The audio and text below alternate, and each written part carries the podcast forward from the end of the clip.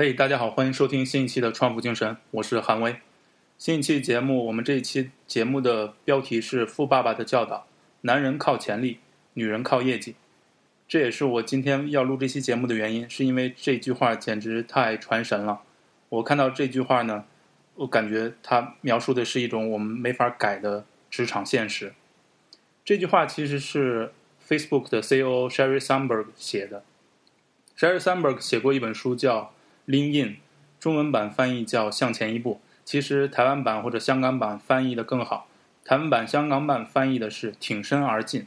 嗯，大家对比一下“向前一步”和“挺身而进”，这明显就是两种心理状态的不同嘛。那 Sherry Sandberg 他最近又出了一本新书，在这本书里呢，他写给刚毕业的年轻人写了一封信。这封信是这样的，我很希望给大家读一下。他说：“亲爱的毕业生，恭喜你毕业了。”此刻的欢乐，想必是你付出了很多心血所换来的。现在是该好好庆祝的时候。这段路程有如攀爬陡峭山峰，既艰辛又漫长。不妨花点时间站在山顶上，为你今日的成就感到自豪吧。无论你是否清楚知道自己接下来你要往哪里前进，亦或对前途有点迷茫，未来都有一个超大的惊喜正在等着你。大学毕业的时候。我万万没想到自己会踏入科技业。记得九年级时，我被派去参加数学比赛，是所有选手中唯一的女孩，这让我因此而认定数学是男孩的学科，从此便放弃数学了。没错，这完全和挺身而进背道而驰。如今的世界无疑瞬息万变，把握机会比以前更加重要。我也不必提醒你现在的景气有多么不好。因此，尽管毕业是件令人兴奋的事。多数的毕业生都感到有些惶恐不安，你学的技能也不见得都能应用在职场上。你踏入社会之后，不禁你纳闷自己是否做对了选择。你希望能有更多的机会。跟你们一样，我也是在不景气的年代踏入职场。当时，就连已经找到工作的朋友也惶惶不安，我更是紧张。我花了很长的时间才进入喜爱的产业，花了更长的时间才找到另一半，又花了更久的时间才敢发表见解。刚毕业时，我认为女权主义的先锋已经为我们披荆斩棘，争取到男女平权，我可以坐享其成了。刚踏进职场时，同事中的男女比例相当，年复一年，同仁中的女性愈来愈少。后来，我经常是办公室里唯一的女性。慢慢的，我才发现，男女平权的承诺，很遗憾的并未完全实现。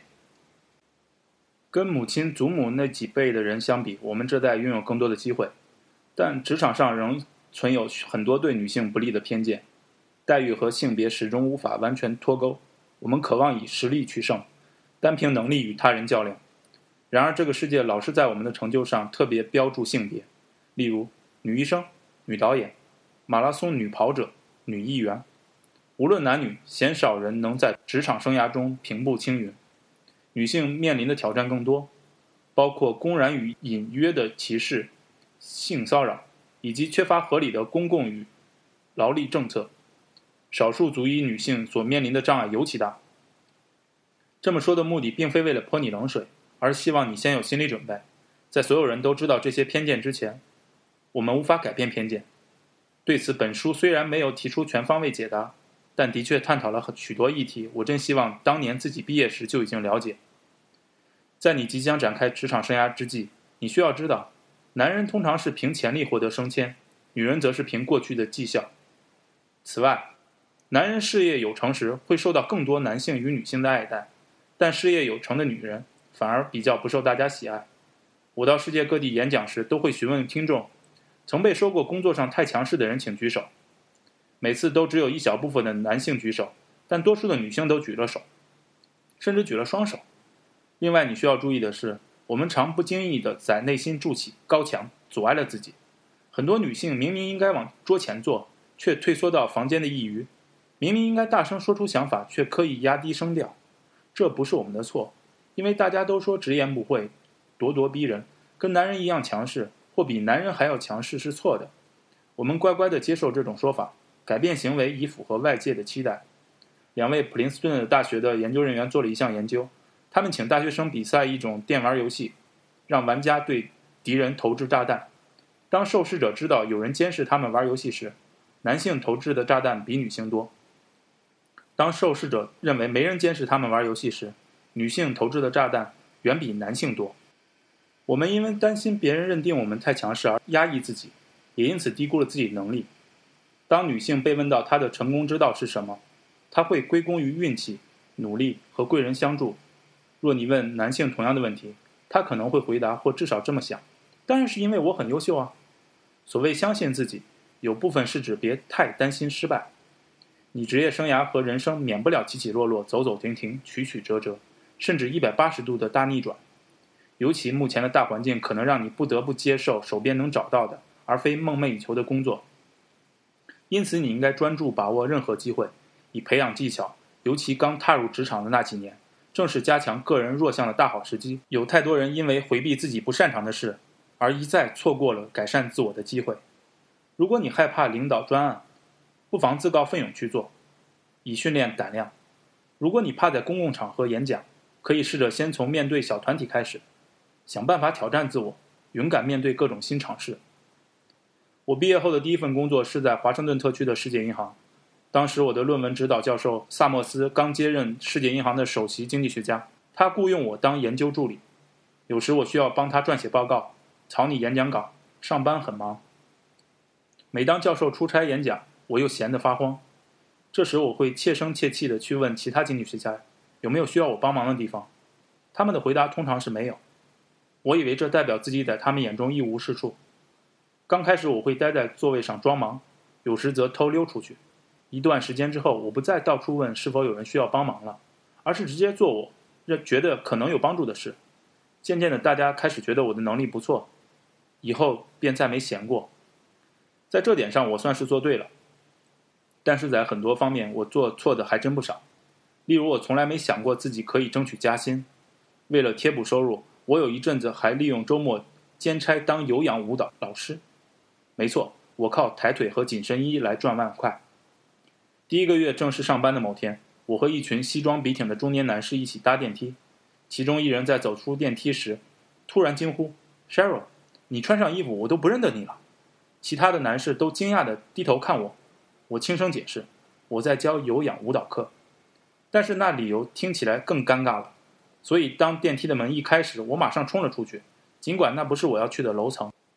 每个人的职业发展各不相同，你不见得喜欢自己的每一份工作，但一定你会从每份工作中学到东西。有时会有贵人相助你，有时你需要同事、朋友、师长、家人的建议，或者你可以考虑加入挺身而进互助团。这是提供指导和鼓励的同柴互助团体。当你需要帮助时，每个人都需要帮助，欢迎加入。没有人应该在这个世界里独自冲撞。万一有人坚称，包括你自己内心的声音，你一定得在工作和家庭之间二选一。切记，男人通常认为自己可以两者兼顾，你也应该那么想。尤其现在的美国家庭，很多母亲就是家中主要收入来源或共同的经济支柱。对你。我满怀希望，我希望你能睁大眼睛迈向人生的下个阶段，并且你找到感兴趣的工作，全力以赴。如果你向往当个领导者，那么别让任何东西框住了你的雄心壮志。你要对自己更有信心。你人生方向不该是由安全简单的任务决定，而是一连串的艰难挑战。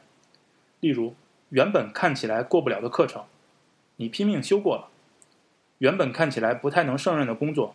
你毛起来，完成所托了。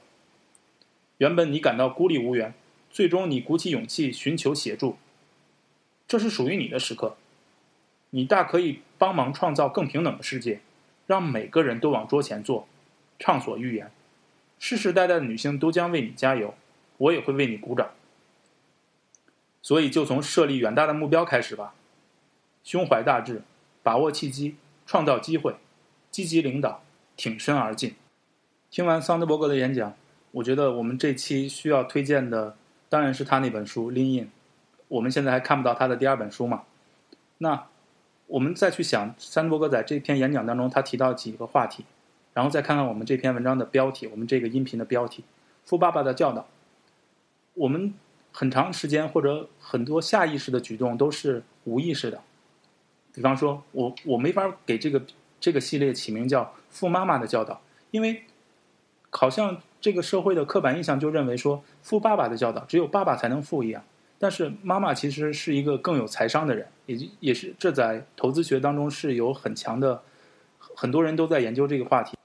我们对我们当中大多数人来说，我们都不会有三伯格那样的教育背景。他是哈佛大学毕业的，他的导师是美国的美国的前财长，也曾经是哈佛大学的校长萨默斯。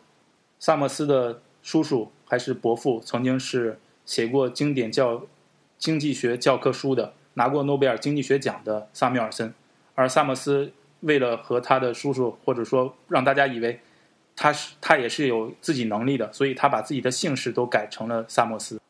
我相信每个人都会从这篇演讲中学到自己感兴趣的话题，也能有那么一两个金句，让自己大家在一天或者在接下来的生活里时不时想起来。那我们的目的就达到了。感谢大家收听本期的创富精神，我是韩威。欢迎大家在荔枝 FM 和苹果 iTunes 留言和我们互动，谢谢大家，我们下期再见。